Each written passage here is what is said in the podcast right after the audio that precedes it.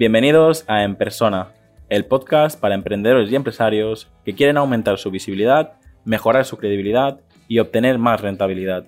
Para enviarme tu opinión sobre el podcast o contactar conmigo, escríbeme al formulario que encontrarás en llamopuyolcanchon.com barra contacto. Hola Víctor, ¿cómo estás?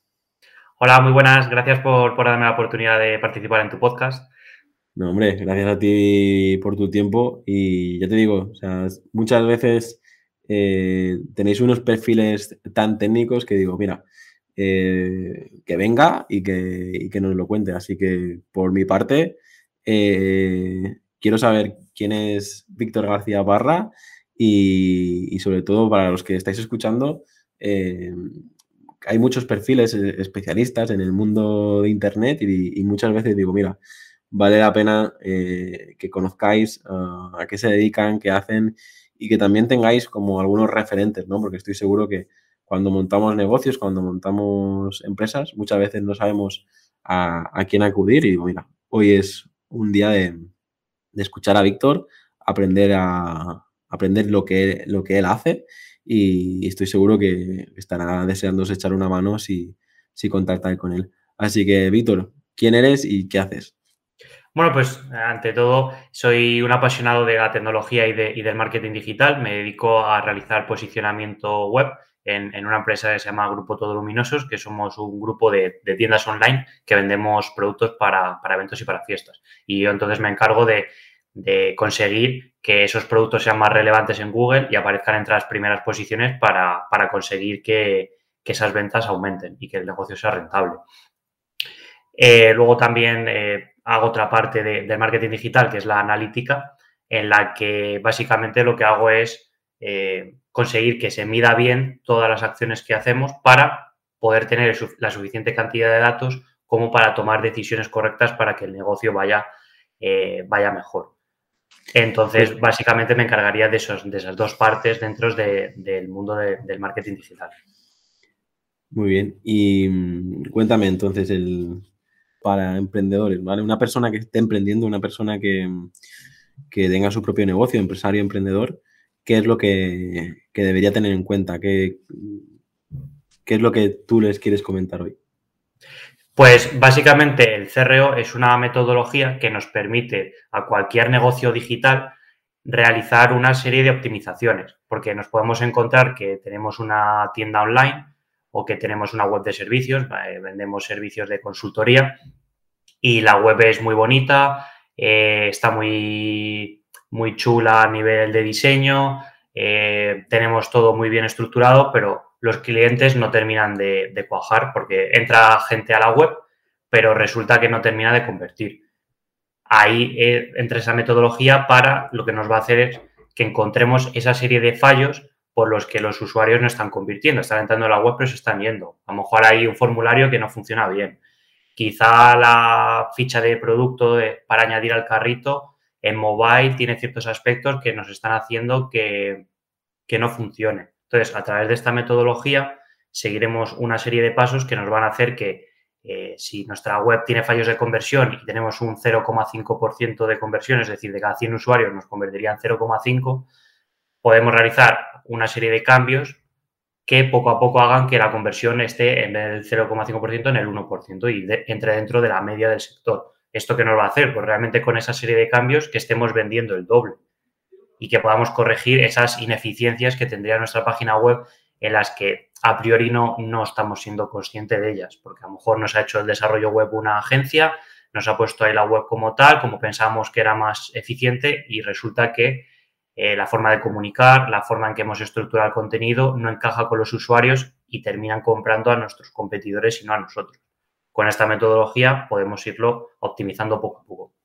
Yo siempre defiendo de que antes se veía que invertir en una página web era pues algo que, te, que tardaban seis meses en desarrollarte y tendrías esa página web durante cinco años sin, sin, tocarla y sin hacer nada, ¿no? Hmm. Y yo, yo explico que, la página web se tiene que trabajar y mimar mes a mes y sobre todo la parte esta de la analítica, ¿no? Saber qué está pasando, mejor, mejorar, optimizar. Em, es súper interesante que la gente entienda eh, este trabajo que, que, desarrollas, ¿no? Es decir, que eh, una página web ya no es simplemente pues algo en lo que inviertes y hasta dentro de tres años no te vuelves a preocupar, que es la gran mayoría de, gente, sino que es una gran herramienta si, si, la, si la mides y, la trabajas. Eh, cuéntanos un, poquito más, es decir, esta persona que, está emprendiendo, esta persona que, que, tiene su página web, pero estoy seguro que muchos de los que escuchan invirtieron en una web, se la hizo una agencia, se lo hizo no sé quién, pero pero lleva meses sin, sin, sin mirarla, sin, sin, sin, saber lo que son el, analytics y los informes y tal. En tu caso, eh, ¿qué les recomiendas? ¿Qué, ¿Cuáles son los pasos a seguir para, para, para trabajar toda esta parte analítica? Pues eh, me gusta poner este ejemplo que al final la página web es como un escaparate digital. Si tú tienes una tienda física, la vas mimando, vas, vas cambiando el escaparate, la serie de productos, vas limpiándola, vas atendiendo a los clientes cada día, no la tienes ahí muerta tres meses y eres el jefe y te olvidas, sino que al final requiere ese mismo. Una página web ocurre lo mismo. Al final eh, las tecnologías van cambiando, los gustos de los usuarios van cambiando, tienes que realizar diferentes campañas dependiendo de, la época en la, que, en la que nos encontremos, si es la época navideña, etcétera. Con lo cual, todas esas acciones requieren un constante trabajo a través de esa página web. Para saber qué está funcionando y qué no está funcionando, tenemos herramientas de analítica digital. La más conocida, que seguro que la mayoría de vosotros lo habéis oído, es Google Analytics, que es una herramienta que nos permite ver qué está pasando en nuestra web, como si fuese una tienda física. En una tienda física tú eres el, la persona que está atendiendo a los clientes, tú sabes cuánta gente está viniendo, si te están comprando simplemente te preguntan y se van.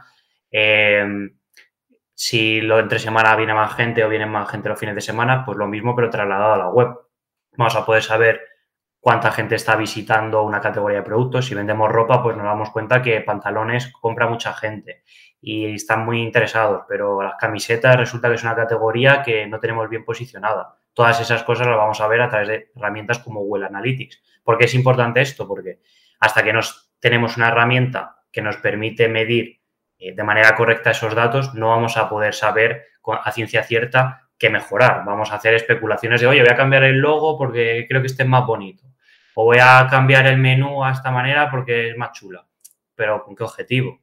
Si vemos que esa categorización de nuestros productos está hecha de manera incorrecta, a través de Google Analytics, por ejemplo, nos damos cuenta, pues vamos a ponernos a realizar esa serie de acciones. ¿Qué paso seguiríamos? El primero sería esa parte de, de medición para darnos cuenta de esos errores una vez hecho eso, priorizaríamos las tareas, diríamos, oye, pues resulta que eh, la ficha de producto no está optimizada, pues vamos a ponerla como tarea pendiente. Resulta que la categorización de la web no está bien hecha, pues la ponemos como pendiente. Resulta que la web tarda mucho en cargar, la ponemos como pendiente y priorizamos. En la segunda parte, pues haríamos una hipótesis. Vale, como la ficha de producto no funciona bien en el móvil, pues vamos a anclar el botón de compra para que cuando el usuario hace scroll en la página esté todo el rato visible. O vamos a cambiar el color, el color del botón. Generamos dos hipótesis. La hipótesis A, en la que el, botón sería como lo teníamos actualmente, y la hipótesis B, que sería con el cambio que hemos realizado. El cambio del color, el botón con otra forma, etc.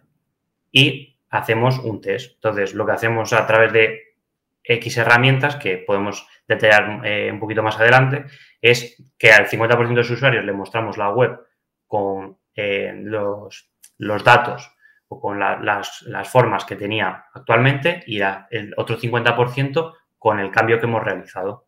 Y el tercer paso sería analizar esos resultados y ver si realmente ese cambio en el botón que nosotros pensábamos que iba a ser bueno, eh, lo es o si realmente estamos teniendo datos peores. Si estamos teniendo datos positivos, pues hablamos con el desarrollador web de turno y que nos lo implemente en toda la web. Hemos eh, encontrado una pequeña acción que nos hace mejorar un poquito la conversión de nuestro negocio. Si nos damos cuenta que esa hipótesis no es correcta, porque no está funcionando bien con nuestro público, pues la descartamos. Es un proceso continuo, entonces poco a poco vamos a ir consiguiendo eh, pequeñas mejoras de la conversión, de manera que si tenemos graves problemas de conversión, porque tenemos un 0,5%, pues vamos a poder paso a paso tener una conversión media o estar por encima de la media del sector para no hace falta tener más un mayor número de usuarios, sino con esos usuarios poder facturar el doble o el triple.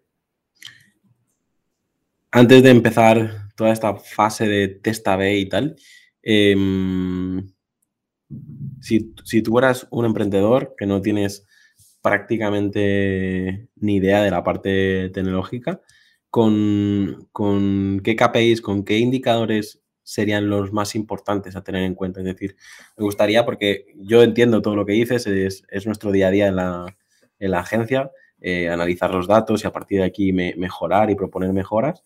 Pero claro, para, para, las personas que nos escuchan, me gustaría que, que dijeras pues las cinco principales métricas para que ellos detecten, o sea, que ellos probablemente sí tienen acceso a Analytics, como te decía, eh, alguien les ha hecho la web y tienen acceso a Analytics, pero reciben los informes y no, no los saben leer.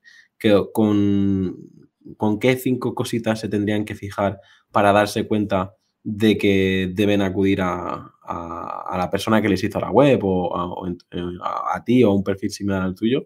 Pero claro, también yo veo eso, ¿no? Mucha gente ya está hablando de growth hacking, está hablando de, muchas cosas, pero eh, una cosa es lo que nosotros vemos como profesionales del marketing digital y, del marketing en general, y otra cosa es Mm, la realidad, ¿no? Muchas de las personas que nos escuchan, a lo mejor, pues eso, le han hecho una web, tienen acceso a Google Analytics, pero cada vez que se, que se sientan delante del informe que le pasa a la agencia o delante del Analytics, se abruma. Eh, ¿Qué es lo que tendrían que mirar para darse cuenta de que realmente tienen que empezar a trabajarlo? Vale, pues lo que yo les recomendaría sería que sean KPIs muy sencillitos que ya el propio Google Analytics te da, no hay que complicar. Por ejemplo, el porcentaje de conversión para realmente ver si la conversión total de la web o incluso por, sectores, ¿no? Pues eh, dentro de camisetas, dentro de pantalones, dentro de sudaderas y poder ir desgranando si la conversión es buena en cada uno de, los, de las tipologías de productos que estamos vendiendo. Otro podría ser el porcentaje de rebote, porque también podemos ver realmente si la gente está interesada o no. Si mucha gente sale de la web sin interactuar, el contenido que le estamos ofreciendo es un contenido que no está siendo eh, bueno para, ellos.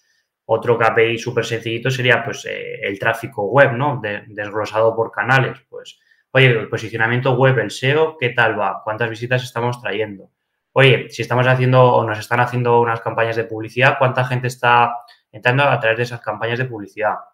¿Cuánta gente está entrando a través de eh, esas, esas redes sociales? Otro KPI también sencillito que nos puede ser útil es el tiempo de permanencia por, cada URL para ver realmente si eh, el tiempo de permanencia es 20, 30 segundos, pues probablemente ahí, eh, ahí está el problema, que están viendo X contenidos y se salen enseguida sin tener tiempo suficiente como para realizar la compra o el contacto con, nuestro negocio. Con lo cual, en principio, eh, ese KPI también también lo, vería bastante, bastante interesante. Y otro KPI, por ejemplo, por, comentar, que también sería sencillito y que, es interesante, es el número de páginas por sesión, porque ahí también nos puede hacer ver eh, realmente el interés que tienen los usuarios una vez entran a nuestra web. Si ven tres, cuatro, cinco páginas, pues es muy probable que puedan comprar. Ven dos productos, eh, página de, de, carrito de compra, etcétera, pueden haber convertido, pero si la media es de 1,20 páginas, pues nos damos cuenta muy relacionado con ese porcentaje de rebote que mucha gente eh, ve una página o ve dos URLs y se termina saliendo. Entonces, esa, esa parte también es fundamental para entender un poquito el comportamiento que tienen los, usuarios en nuestra web. Antes habías comentado eh, de hablar un poco de herramientas más, más adelante. En el caso de, de los más atrevidos que están escuchando y dicen, venga, yo he trasteado a veces en mi WordPress, he, trasteado a veces en Analytics, sí que me atrevo a, tocar un poquito, ¿vale? Aunque recomiendo que recurráis a, un profesional.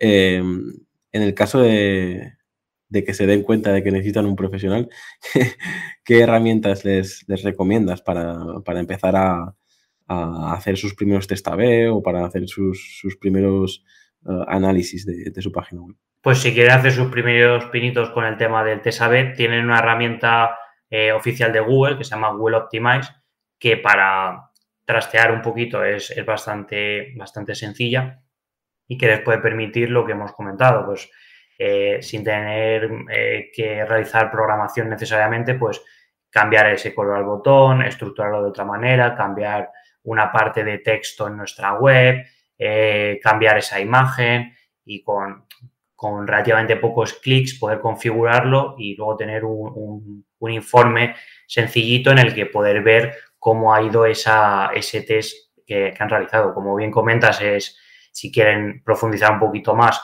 es, es importante pues que contraten a una persona especializada en, en esto, pero si son echados para adelante y quieren, quieren probar, eh, Google Optimize sería muy, muy, una herramienta muy chula.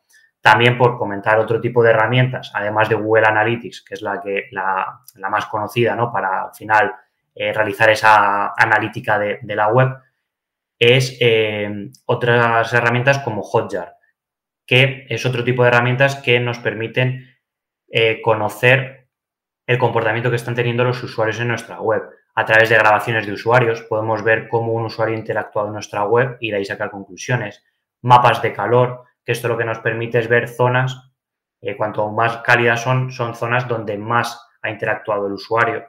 Pues podemos darnos cuenta de que muchos usuarios interactúan con un banner central para, porque lleva un botón de contacto, pero hay otro botón que queremos que cliquen y que resulta que prácticamente nadie está clicando. Pues esa, esa herramienta nos permite realizar eso.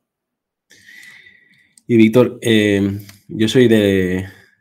Digo que, recurran a un profesional porque estoy seguro que empezarían a, probar y a lo mejor dejarían un test A-B un día y luego ya cambian todos los botones y tal. Em, una buena práctica. Eh, ¿De cuánto tiempo recomiendas para, para poder hacer, para empezar a tomar decisiones? Eh, ¿Una semana, un mes, seis meses? Es decir, ¿cómo, en base a tu experiencia, eh, claro, porque es lo que digo, es una herramienta, pero si la usas mal, todavía puede ser eh, peor el, resultado, ¿no? Por lo tanto, mm, aparte de las herramientas que quieras mencionar, eh, que también podrías decir si son gratuitas o no, para que la gente tenga una noción de, cómo está el mercado, ¿cuáles serían las, las, buenas prácticas que tienen eh, que, deben tener en cuenta, porque yo a mis clientes se lo digo, es decir, no podemos probar esto, pero si, no lo probamos al menos con mil, diez mil eh, personas y dejas un testable una, una serie de horas, eh, probablemente no, no, te sirva de nada, porque no, es, no, lo estás mostrando a a, una realidad, sino simplemente a un porcentaje de gente que ha entrado esa hora, ese día y en ese preciso momento. Así que todo tuyo, cuéntame un poquito más sobre, sobre esto. Sí, justo lo que comentas, al final va a depender un poco del tráfico que tenga cada web, pero por hacer una media se recomienda pues que pueda estar dos, tres semanas mínimo el test funcionando, porque claro, si me entran 100 personas, pues puede ser que justo coincida en que está, esas personas ya te compran dos y ya te están duplicando la conversión, porque hay un número muy pequeño de personas. Entonces necesitas varios miles de usuarios que estén a lo largo de esos días eh, realizando esa serie de acciones en la web para que tengas el suficiente volumen de datos como para que esas, esas estadísticas sean lo más objetivas posibles. Con lo cual yo suelo recomendar dos, tres semanas de test. Si tu web es muy chiquitita, probablemente tengas que dejarlo incluso a lo mejor un mes ese test. Va a depender un poquito de, ese volumen. Hay una serie de fórmulas que puedes calcular eh, para obtener ese tiempo, ese número de, visitas mínimas y ese tiempo que te llevaría ese test. Se puede, hay herramientas como A-B Testing que te permites a, través de esa calculadora hacerte una idea más o menos de cuánto debería durar ese test. Si te pone que de unas tres semanas, pues una vez haya transcurrido esas tres semanas y has tenido esos miles de visitas, esos datos son lo suficientemente buenos como para tomar decisiones. Si los datos hacen, dicen que eh, la conversión ha mejorado un 20%, pues esos datos son fiables. En cambio, si en vez de tres semanas lo dejamos cinco días, pues esos datos van a poder ser muy poco fiables y que realmente estemos tomando decisiones contraproducentes a nuestro negocio. ¿Hay algún, ¿Hay algún sector en especial que recomiendes mirar esto? Porque claro, yo creo que cualquier empresa, aunque tengas una web corporativa, debes fijarte en, si funciona y si no, y si, sobre todo más en, en, campañas, ¿no? Yo veo gente que, a lo mejor está lanzando una campaña como puede ser Navidad, Black Friday o una campaña veraniega, no pasa nada, que, luego pues eh, lanzan la campaña, se gastan un montón de dinero, pero no se han preocupado de ver si, si en formato móvil eh, todo, todo se ve correctamente o, realmente los formularios están, el típico error, ¿no? Los formularios no están enlazados a, la persona que toca o, incluso si funciona o no, si, si el hosting y el alojamiento tienen, eh, el alojamiento de la web tiene suficientemente eh, potencia para, soportar todo eso. En, lo que te quería preguntar es, eh, en tu caso, claro, tú estás trabajando ya directamente para, una empresa, pero con lo formado que estás sobre el sector y tal, ¿qué tipo de empresas sí o sí tienen que empezar ya a, mirar todo esto? Pues al final cualquier negocio digital que tenga cierto recorrido y cierto volumen de, tráfico le va a ser muy útil poder optimizar esto. Sí que es verdad que hay ciertos sectores en los que se puede hacer más tipos de testeos. Por ejemplo, si tienes una tienda online, pues hay muchísimos más elementos que testear, porque desde, desde el formulario de contacto, ficha de producto, categoría, carrito, em, métodos de pago, categorización de la web en esas categorías, subcategorías, productos. En esa, en esa serie de tiendas online se puede testar más cosas que a lo mejor en una web corporativa un poco más sencilla. Pero al final lo recomiendo para todo tipo de negocios por lo que justo comentabas si estás haciendo en una web corporativa simplemente una captación de, leads, ¿no? De, esos clientes potenciales para, para luego poder contactarles por teléfono y es una campaña que nos estamos dando cuenta que tiene ciertos elementos que no están optimizados, pues también sería necesario poner eh, en foco esa analítica en, en esas campañas para ver si realmente podemos hacer una alternativa de campaña que funcione mejor. Con lo cual, en general en cualquier sector que tenga un, volumen significante de tráfico y en específico, pues eh, sobre todo en e-commerce es donde más se puede testar toda esta serie de cosas. Pero ya te digo, hay especialistas en esta metodología desde Carrefour, que es un e-commerce, hasta a lo mejor Orange, Vodafone, que eh, hacen más captación de leads, con lo cual se puede aplicar a, toda esa serie de sectores. Ahora quiero, quiero darle la vuelta a la situación. Imagínate que nos está escuchando alguien que em, más desde el lado del cliente, como hemos tratado hasta ahora, dice, ostras, eh, lo que está comentando Víctor me, parece súper interesante, pero claro, yo sí sé a lo mejor dónde estudiar marketing digital, o sí sé dónde estudiar diseño, o sí sé dónde tal. Em, ¿Cómo recomiendas formarse eh, en esto? ¿no? Porque que la gente tenga claro que esto no es una cosa de una tarde, sino que hay, hay métricas, hay herramientas, hay, hay parte de conocer el, propio sector en el que trabajas, el propio negocio. Eh, ¿cómo, ¿Qué recomendarías a una persona que quiera empezar a formarse en esta parte? Pues eh, dependiendo de eh, en qué profundidad quiera formarse, pero si realmente en un futuro se quiere dedicar a ello, pues es lo que comentas, no es algo de una tarde, sino que es algo que requiere bastante formación, sobre todo de la parte técnica, pues conocer eh, tecnologías, conocer esa parte de estadística, etcétera. se pueden formar en varios máster que ya hay en España, que son bastante chulos, que están enfocados al CRO. por ejemplo, hay, hay uno en, en, una escuela que se llama K-School, que que es bastante referente en todo el tema de analítica digital aquí en España y que lo dirige además Ricardo Tallar, que es uno de los, de los referentes en, este sector. Con lo cual, por ejemplo, ahí podrían, podrían formarse. Luego sí que hay otra serie de cursos un poco más cortos que para, para hacer una pequeña introducción te, puede servir. Eh, por ejemplo, IEM Business School pues te, ofrece un curso de varios meses que, por lo menos para eh, tener esas nociones, te, va, te va a ayudar mucho. Y luego también, pues a través de, libros que ya también en español, escritos, por ejemplo, por el propio eh, Ricardo Tallar, eh, unas, eh, de tutoriales que cada vez hay más en español también en YouTube. Pero eso sería un poco, los tutoriales, etcétera, sería un poco más para dudas puntuales. Si quieren formarse en condiciones, yo les recomiendo que hiciesen un máster estilo el de, el de K-School y que si no tienen suficiente tiempo, pues que contraten a, un profesional que se encargue de ello, porque es igual que el desarrollo web. Puedes aprender un poco a trastear por tu cuenta o haciendo un curso, pero realmente si quieres profundizar mucho y, tener esa buena base eh, sólida, pues al final lleva muchísimo tiempo y muchas veces tenemos que, basarnos en esos profesionales. Claro, yo lo que lo decía también porque es eh, esta etiqueta, ¿no? Este, esta profesión pues probablemente ahora con el auge de los negocios digitales, pues vas va a llegar a ser más conocida, ¿no? Pero mm. hasta ahora, pues, eh, yo llevo 10 años en este negocio y para muchos soy el informático y yo de informática no tengo ni idea, ¿sabes? Es decir, de informática pura no tengo ni idea, ¿sabes? Pero cuando hasta ahora nos ven delante un ordenador y somos informáticos, ¿no? Ahora ha llegado un momento que incluso el abogado más tradicional está también todo el día delante del ordenador. Por tanto, llegará un momento que todas estas profesiones irán cogiendo más fuerza, ¿no? Serán, serán cada vez más, más conocidas. Em, estamos acostumbrados a ver a todo tipo de freelance ofreciendo páginas web, ofreciendo mm. diseño gráfico, eh, y tienes el profesional que te ofrece un logotipo, por, bueno, profesional, eh, la, persona que te ofrece un logotipo por 50 euros y tienes el que te lo ofrece por 50.000, ¿no?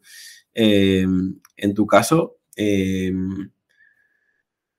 ¿cuánto vale eh, que una persona se, encargue de, toda la analítica web? Eh, es, yo creo que al haber menos profesionales, mm, es, eh, debe tener un, coste más elevado, ¿no? ¿no? todas las empresas se lo, se lo pueden permitir. ¿Cómo lo ves?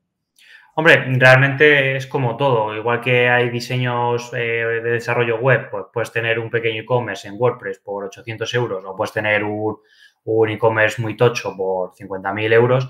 Aquí ocurre un poco igual. Si quieres tener una analítica básica, eh, pues en Well Analytics, que te lo implementen correctamente, que te hagan informes mensuales, te prioricen eh, una serie de tareas a implementar cada mes, pues puedes tener perfectamente una agencia de analítica web buena por 500 euros al mes. Puedes tenerla, lógicamente, si quieres ir a algo mucho más allá, pues por varios miles de euros, pero realmente cualquier pyme puede, puede tener una analítica web básica que le permita realmente crecer y que tenga un, precio asumible, igual que si contratan posicionamiento web. Te pueden llevar una agencia buena posicionamiento web básico por 500 euros o te la pueden llevar por 3.000, pero sí que hay esas opciones y cada vez más de, de enfocarlos a pymes, porque sí que hace años, pues la analítica era al final de las empresas pioneras y siempre, o casi siempre las empresas pioneras suelen ser las grandes empresas porque tienen ese gran presupuesto.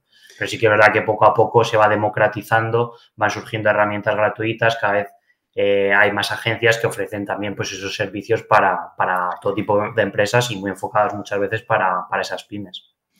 Claro, nosotros lo que hacemos es que una auditoría, una analítica en concreto, pues sí que la valoramos en 1.500, 2.000 euros, ¿vale? Pero eh, el servicio a lo mejor tan mensual de, como, como explicabas tú, eh, la realidad es que creo que a día de hoy mm, a lo mejor los negocios digitales más, más grandes eh, sí, que lo, sí que lo demandan más. En nuestro caso, yo veo eso, que una pyme le envías el informe y se abruma una pyme muchas veces necesita que nosotros mismos, que, nos han confiado su, marketing, nos han confiado su, analítica web, eh, detectemos las áreas de mejora, se lo proponemos, se lo valoramos y, las, las aplicamos. Eh, bueno, Víctor, eh, vamos a... Quiero que, le cuentes uh, un par de cosas más antes de, terminar, porque digo que vamos a aprovechar el, el tiempo al máximo. Y, Cuéntame, eh, ¿qué, más debería tener en cuenta un, e-commerce para, poder valorar toda la parte de CRO? Pues eh, siempre existen una serie de buenas prácticas ¿no? que en, general suelen funcionar. Lógicamente, digo en general y no siempre por lo que hemos comentado. Todo hay que testarlo y medirlo y ver realmente si tu negocio funciona. Pero sí que hay esa serie de buenas prácticas que suelen ser bastante eficientes y que son los típicos puntos en los que debemos enfocarnos para tener una mejora de la conversión y por lo tanto que sea más rentable nuestro negocio. Uno que ya hemos comentado sería esa ficha de producto, ¿no? solemos encontrarnos habitualmente pues eh, o imágenes que no están bien optimizadas, que no se ve bien el producto, el botón de compra que no está optimizado, eh, la forma en la que vendemos ese producto, ¿no? A través de esa descripción contamos características técnicas en vez de esos beneficios. O sea, hay una serie de elementos, por ejemplo, la ficha de producto que que hacen que esa conversión no esté siendo todo lo buena que, podría ser. Otro, otro típico es el, carrito de compra, ¿no? En el momento que añadimos todos los productos al carrito y que vamos a meter el método de pago, pues que haya métodos de pago de típicos que no estén disponibles, pues a lo mejor que, oye, no tenemos PayPal o ahora que está muy de moda, no tenemos implementado Bizum. Eso puede hacer que gente eh, termine por no comprar porque no quieren meter la tarjeta y prefieren pagar por, otras vías diferentes.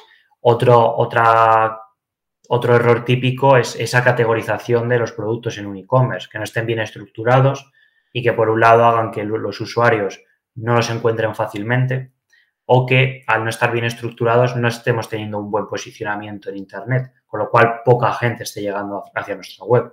Esto se, se hace a través de una correcta categorización, ¿no? Los SEOs lo hacen, ¿no? A través de un keyword research, pero también podemos facilitarlo a través de otras formas, el encontrar esos productos. Pues a través de, un buscador que esté correctamente implementado, un buscador inteligente, etcétera. Eh, ¿qué, otras, ¿Qué otras formas eh, o qué otras metodologías podemos aplicar a, los típicos eh, fallos que, hay en la web? Por ejemplo, el contacto. Muchas veces ocurre que no está visible o que es una forma de contacto que muchas veces no resuelve las dudas de los usuarios. Quizás es un formulario de contacto y tienen dudas urgentes, por ejemplo, de cuando le llega el pedido y no está visible el número de teléfono. Oye, pues podemos implementar que esté visible ese número de teléfono. O podemos implementar, ahora que está muy de moda, un chatbot para resolver esa serie de dudas si han tenido cualquier problema con el envío. Con lo cual, esa, esa forma de contactar con, el negocio también es, un fallo típico que está haciendo que se convierta menos o que ese servicio postventa eh, sea peor. Otro, otro error típico sería eh, la típica página de inicio en la que quizá eh, metemos demasiada información, abrumamos a los usuarios, que ahora está muy de moda hacer páginas infinitas y los usuarios no terminan de entender lo que estamos vendiendo porque me metes por aquí información por un lado, otro vídeo por otro. Al final, eh, tener clara cuál es nuestra propuesta de negocio y sabérsela exponer fácilmente cuando un usuario llega a nuestra web, que fácilmente pueda encontrar el contacto, que encuentre esos beneficios, que tenga esa serie de características que le transmita confianza. Oye, he trabajado con esta serie de empresas. Oye, mira a los usuarios lo que dicen de mí. Digan, oye, esta empresa es de fiar. Eso también suele ser un error muy típico y que con pequeñas mejoras podemos hacer que esa conversión eh, aumente bastante.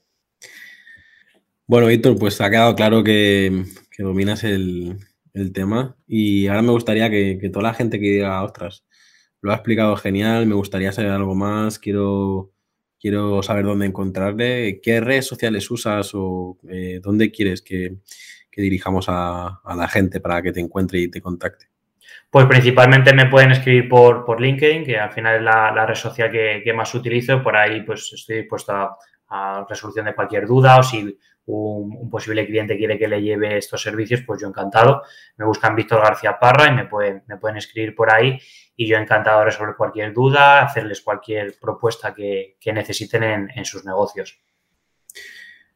Muy bien, Víctor, pues muchísimas gracias por tu tiempo. No sé si si a lo mejor deberíamos volver a vernos. Eh, ahora en este nuevo formato, antes hacía, pues eso, ¿no? preguntas más personales a, los invitados. Ahora la idea es, conversar como compañeros, como, amigos. Y si te apetece, pues eh, podemos volver a vernos, eh, no sé, en seis meses, un año, ya veremos. Y, seguimos contando un poco esta especialidad, ¿no? Para, para que la gente pues valore todo el trabajazo que, haces y, que hacéis. Así que si te parece, eh, nos agendamos luego otra, otra cita más adelante y, nos volvemos a ver.